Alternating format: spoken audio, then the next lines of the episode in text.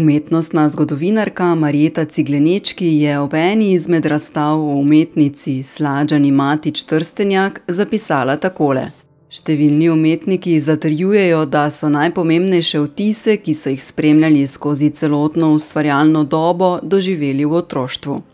Za Slađano Matič Trstenjak to zanesljivo velja. Nekaj brezskrbnih let je preživela v mestecu Žepče v Bosni in Hercegovini, umeščeno v ozko dolino, skozi katero teče reka Bosna, nad dolino pa se dvigajo strmine, porasle z gozdovi. Idilo vodnate in z gozdovi bogate bosanske pokrajine je na začetku devetdesetih let zrušila vojna, ki je bila v teh krajih še posebej kruta. Oboje, lepota narave in groza nasilja, se je trdno zasidralo v slikarkino zavest in oboje predstavlja bistveno sporočilo slikarkinih kompozicij. Pred dobrim desetletjem je umetnica svoj rojstni kraj zamenjala. Živim, ustvarjam v Mariboru, trenutno v ateljeju Mestne občine Maribor na Partizanski dvanajst.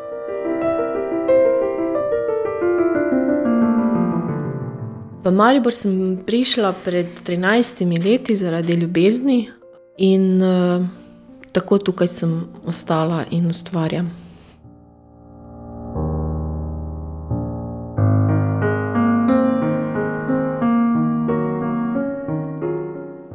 Kustosinja Mojca Štuhec je ob eni izmed razstav iz leta dva tisoč dvaindvajset zapisala sledeče: Likovna govorica Slađane Matič Trstenjak je ekspresivna, zgoščena in nabita s čustvi. Barvna in materialna nasičenost sta glavna izrazna elementa njenih del, k temu pripomore tudi izbira vse manjšega formata slikarskega platna. Osrednji motiv ostaja pokrajina, a so posamezni prizori že povsem abstrahirani.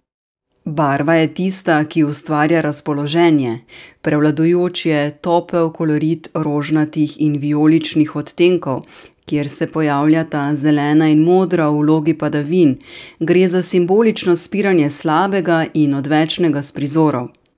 Iz umetnin Matič Trstenjakove tako žari neskončna barvna gmota življenjskega optimizma. V bistvu, moje slikarstvo izhaja iz, ekspresionizma, pol abstraktnega ekspresionizma. In, vedno so, krajine prepoznavne, prepoznavni motivi, krajin. V zadnjem obdobju, pa so slike zelo abstrahirane in, že dolgo let tudi kolažiram, dodajam na, oslikane ploskve papir, različne kolaže, različne papirje in po novem žamet dodajam, tekstil, tekstilne aplikacije. Različne dimenzije platen, ustvarjam na različnih dimenzijah in vsaka dimenzija mi je neki nov izziv. tudi so večji formati pa v zadnjem obdobju veliko miniatur tudi, razstavljam. Ob tej razstavi tvojih, del tukaj v tvojem ateljeju lahko vidim tudi čipke. Omenila si sicer žamet, ampak tudi čipke si uporabljala. tako, čipka je zelo, zelo zahteven material, še v kombinaciji, slikarstva. Ampak to je tisto, kaj, me, materiali različni me pritegnejo, zdaj lahko tudi govorimo o asemblaž tehniki. Me pritegnejo in jih vedno želim, dati v slikarstvo, želim, poskusiti, kako funkcionira novi material, v mojem slikarstvu. To mi je vedno en nov izziv, novi material. Pa mogoče kak uporabni material in, ja, tudi so take stike s čipko. Kdaj te je poklicalo slikanje? Slikanje me celo življenje, jaz sem kot deklica zelo rada slikala, risala, veliko risala, tega se spomnim, tega prav občutka, kako sem uživala v tem, se komaj čakala zbuditi zjutraj, da nekaj nadaljujem. In, to so bile moje sanje, da sem si vedno želela biti znana slikarka.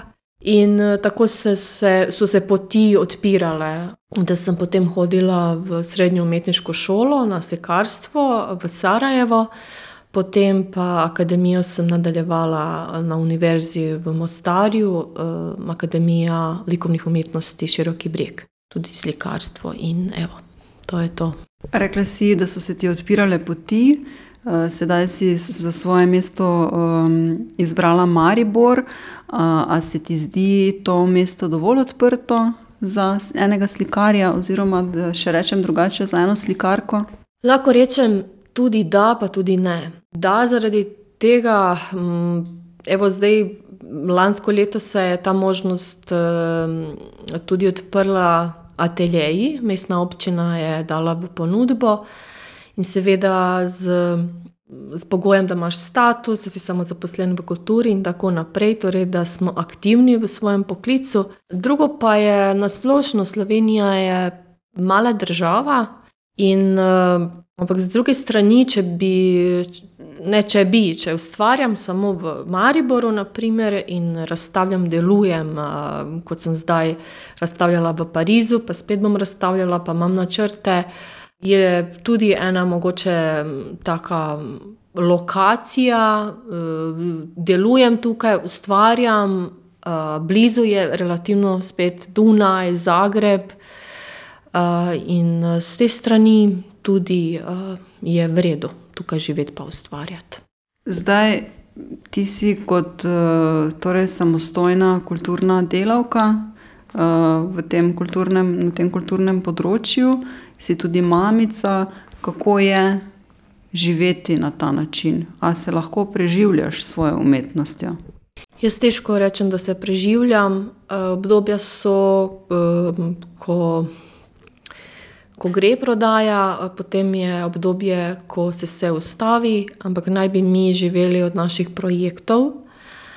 Res, da veliko ustvarjam v smislu ustvarjanja pa razstavljam, torej vedno grem iz projekta v projekt. ampak to je zelo malo sofinancirano in to se nikoli ne ve, koliko bomo, koliko dejansko avtor, dobi iz tega projekta.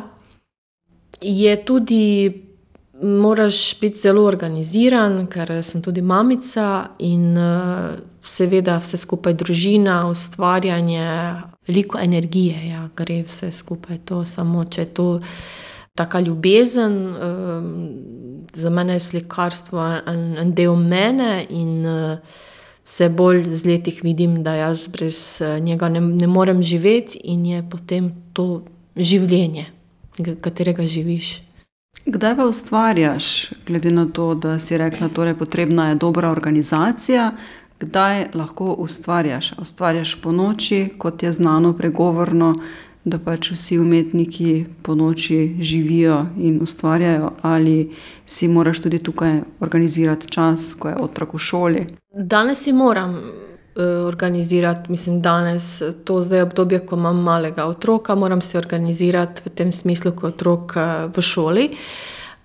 najboljše pa sem ustvarjala, najbolj plodno je bilo moje obdobje, ko sem imela cel dan na razpolago in ta, nočni čas mi je najbolj ustrezal, inspiracija, sproščenost, mir, ni klicev od zunaj, in je definitivno, ta najboljši za mene čas in komaj čakam spet, da, da, da si privoščim tisto ustvarjanje ponoči ali popoldan.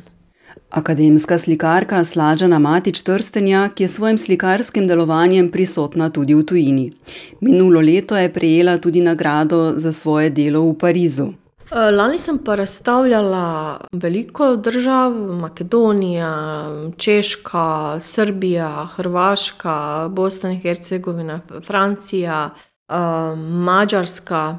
Tako da to, kaj je največji vpliv na mene, seveda, pustilo, je Pariz. Oktobra sem sodelovala na salonu abstraktne umetnosti Reality Novel in, sem prejela nagrado, L'Arc To je en znani, um, trenutno najbolj brani časopis za vizualno umetnost.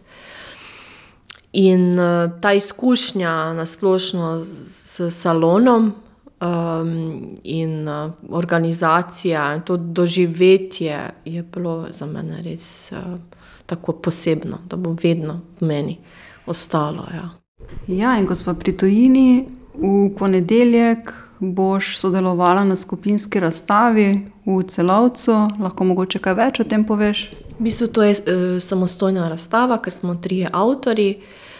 Vesna Davidovič, Zoran Poznič in jaz v sklopu Zveze društva likovnih umetnikov Slovenije.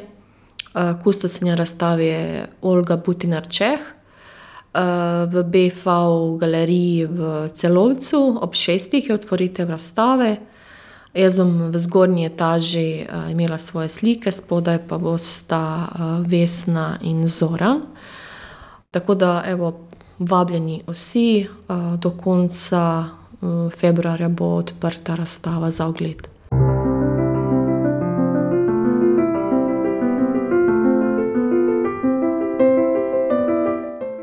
Slađana, v, v Sloveniji živiš 13 let, uh, zelo dobro govoriš slovensko. Kako si se naučila tega jezika, si bila na kakšnem tečaju? Pa mislim, da se še vedno učim. Uh, na začetku sem hodila na ta osnovni uh, tečaj, ko ponujajo za tujce. Enostavno praksa govoriti, govoriti, pa moj uh, soprog je slovenec in doma se veliko pogovarjamo slovensko, um, pa berem tudi. Um, mislim, ampak najbolj tisto je praksa pogovarjanja. Kaj ti je najtežje v slovenščini? Ja, slovnica. ko moram dejansko najlažje se še vedno izražam, ko pišem v svojem maternem jeziku. Tisto pa, dobim take blokade, ko je v slovenščini. Um, Enostavno samo tvorba besed, ne, kako to oblikovati.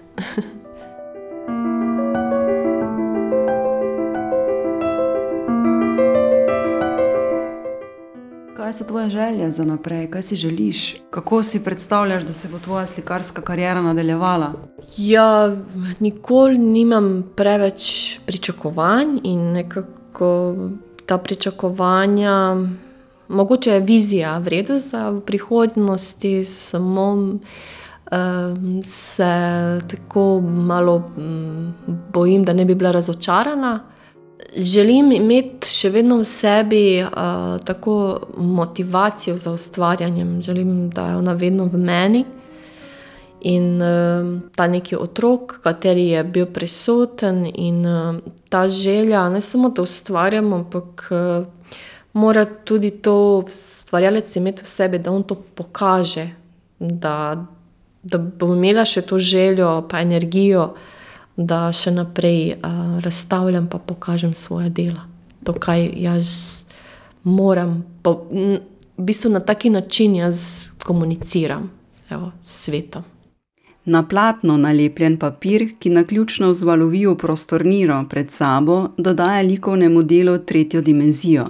Na večini slađenih kolažev pa se papirnati elementi spuščajo tudi preko okvirja, navadno pod spodnji rob slikovitega nosilca, Krajine so abstrahirane, pri njihovem oblikovanju pa se slikarka obrača kot otroški risbi, kar še stopnjuje prepričanje, da vedno znova opazujemo krajino slikarkinega otroštva.